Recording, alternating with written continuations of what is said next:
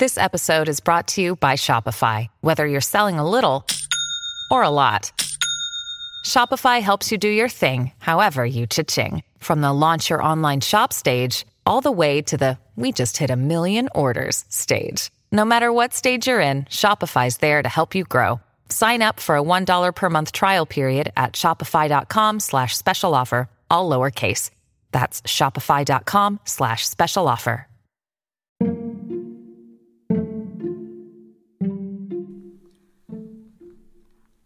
はい、皆さんこんにちは。えー、新しく始まった10 Self-Care Question っていうことなんですけれども、前回は、えー、私がこの質問に答えたんですけれども、今回からは、えー、いろんな方をゲストに招いて、えー、この10 Self-Care Question with somebody っていうことでお聞きしていきたいなと思います。そして第1回目の、えー、ゲストにお招きしたのが、えー、杉部ちゃんです。よろしくお願いします。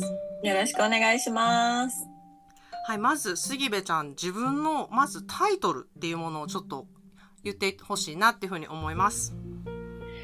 タイトルはですね、最近はポッドキャスターの杉部です。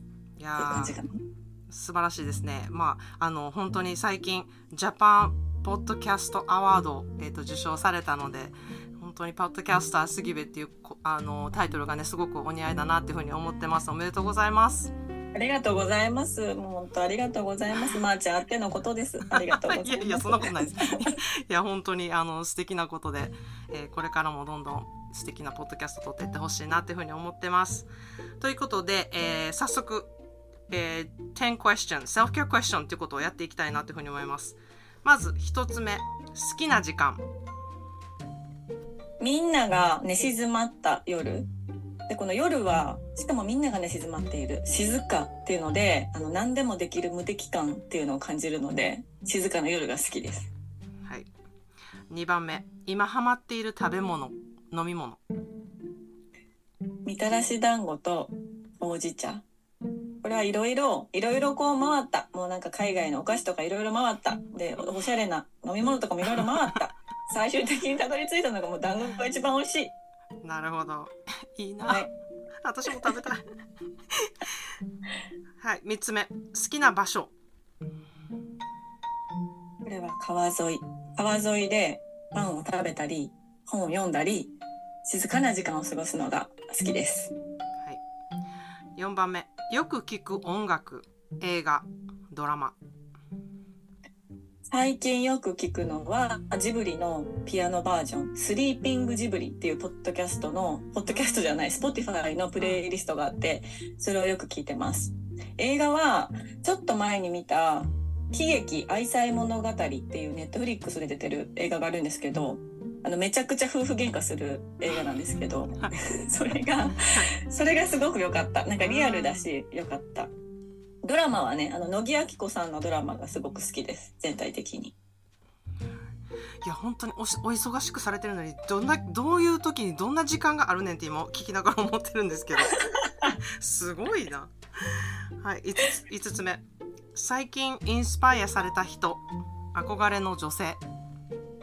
インスパイアされた人はポッドキャストの「無限まやかし」っていう番組をされてたりとかあと YouTube をされてたり、まあ、ラジオに出られてたりする大島康興さんっていう男性の方がいるんですけどその方にねめちゃくちゃインスパイアされました。それがあって映画よく見るようになったりドラマよく見るようになったりっていうのがそこにつながってくるかなって思います。憧れの女性は常沢佳穂子さんと吉岡真子さんという方です。なぜその人たちが憧れの女性なんですか？どういうところが？あの常沢佳穂子さんは私就活の時にいろいろ企業を見ていく中で出会ったすごく素敵な女性の起業家の方だったんですよね。で実際にあの常沢さんの言葉が聞きたくて東京に行って実際にお会いしてお話を聞いた時にもうなんか衝撃を受けた。うん。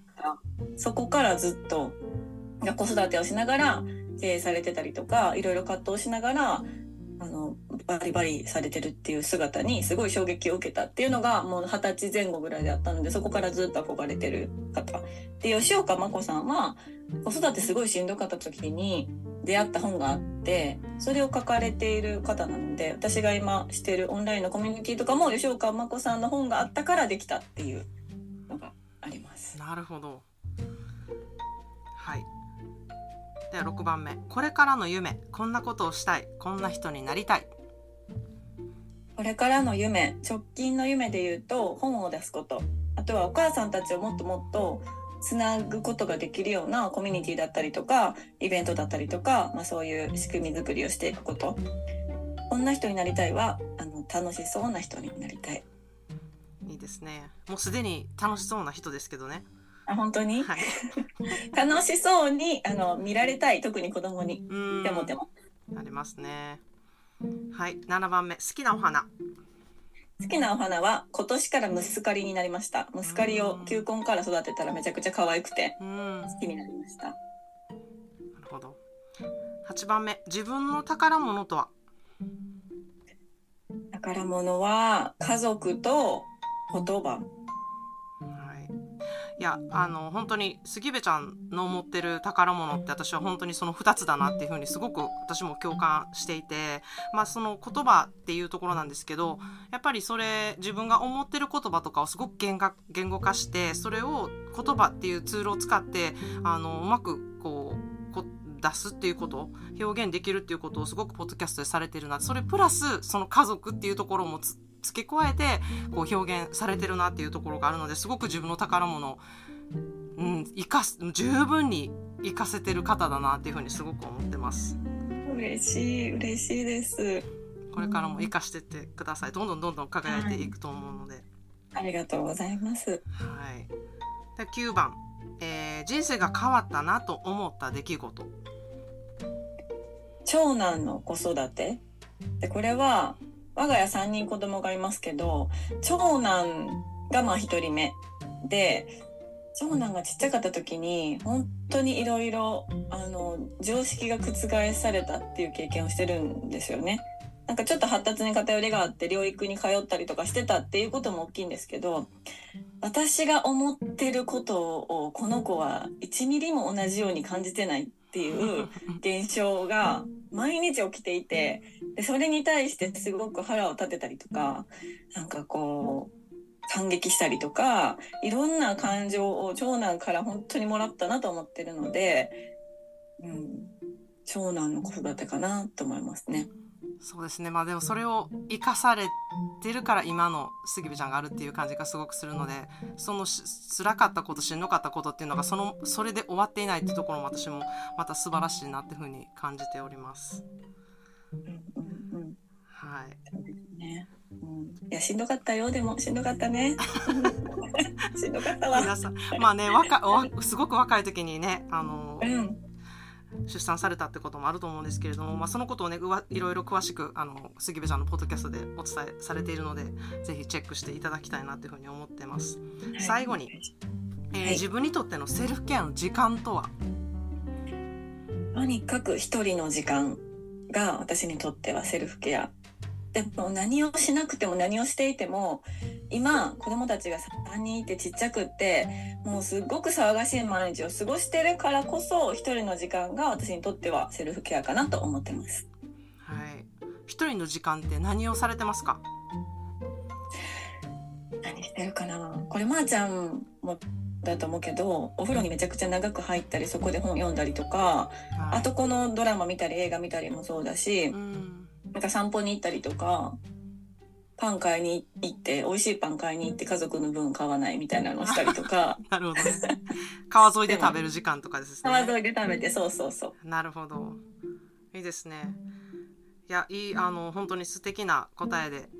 何かこう10個、えーこの質問を答え終わった後にまあこう自分の本当に表向きの自分で話してる時とこう本来の自分っていうギャップっていうのがやっぱあると思うんですけどなんかそれに関していやまあこれ言うてそれはそれで自分の本当なんやけど本来の自分っていうのはほんまとかこうやでみたいな付け足す部分ってありますかね？えちょっとねあの9個目の長男の子育てのところでもうそこで出してしまいそうになったんですけど 私にとってはやっぱりこんなほらちょっとほら川沿いで本読むとかされたこと言ってますけどこんなことができる時間って1ヶ月にじゃあ何回やるっていう話で。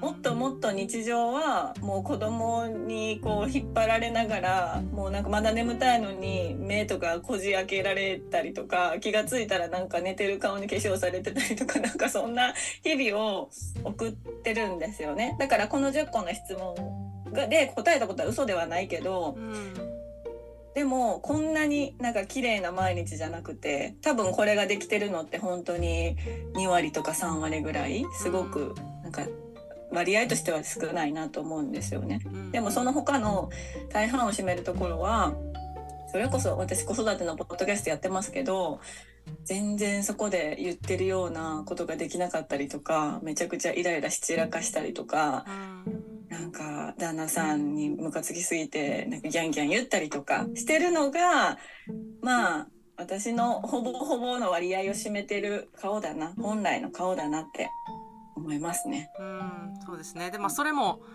まあ、杉部ちゃんのポッドキャスト聞いてると、それも愛だし、それがあるからの、なんか日常だし、それが、すこう、すなんていうのかな、幸せの形。あまり幸せっていう言葉は使いたくないんですけど、まあ、それがこう、なんか自分を満足させるひ形の一つかなっていうふうには私は感じています。うんうん、確かに。あの愛すべき日常だと思ってうます。ん、本当にそのね騒がしからこそ一人の時間が輝くわけであってなんか一人の時間ばっかりだとまたねその輝あのガヤガヤした日常っていうのが懐かしくなったりとかもすると思うので。そうですよね。本当そう思う。はい。いやでもうん。あのその割合っていうのがやっぱりどんどんね変わってくるので子育てをするにあたって。なのでうんあの本当に子供たちがめちゃくちゃちっちゃい時はその何か一つ掃除機をかけるっていうことが その10分とかでできるのに2時間かかるとか、なんかこう一つのプロジェクトがまず終わらないっていうね。そういうことあった終わらないことだらけですよ。うん、全部終わってない。全部が終わってないまま一日が終わっていく。10時間ゼロみたいなねそうそうそう。ありますあります。なので一つ何かが終わったらすごいやんっていう。それだけでも本当にあ今日は一個終わったっていうのがね達成感になるぐらいなのでうん。いやすごくいいことを聞けてあの良かったです。ありがとうございます。えー何か最後にはい。あのお知らせとかありますか？はい、えーママが自分を取り戻すラジオというポッドキャスト番組をしております。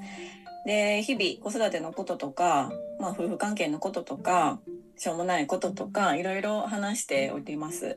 で、私自身はそこでこう何か、こうこうやったら楽になりますよ。こうやったらイライラしないですよっていうことを言っているというよりは、みんないろんな自分の中に正解があって、もうそれを自分で正解にしていくしかないっていうスタンスで話をしているのでだから私のこういろいろな話を聞いて考えるきっかけとか、まあ、何か気づくきっかけになってもらえたら嬉しいなと思ってます。はい、でそこから派生してオンラインのお母さんたちのコミュニティをしてたりとかあとはあのポッドキャストを始めたり伸ばしたり広げたりするためにはどうしたらいいかっていう話をできるようなイベントを開催したりとかっていうのを今後も考えてますのでぜひぜひあの詳細は概要欄に貼っておいていただいて、はい、はい、そこますから飛んでいただけたら嬉しいです。はい、ありがとうございます。あ過去にね、あの、杉部ちゃんいろんな、あの、方とコラコラボされてるんですけれども、私ともすごく何度も何度もコラボをしていただいてるので、こうやってまたね、えーコラボしていただけたこと、そして二人、二人でこう、お互いサポートしながらこうやってポッドキャストをずっとつなげて、つな、つなげて？つなげて？一緒に？サポートしながらやっていけてるってことが本当に、えーありがたいなっていうふうに思ってます。これからもどうぞよろしくお願いします。今日は、えー杉部ちゃんをゲストに迎えました。ありがとうございました。ありがとうございました。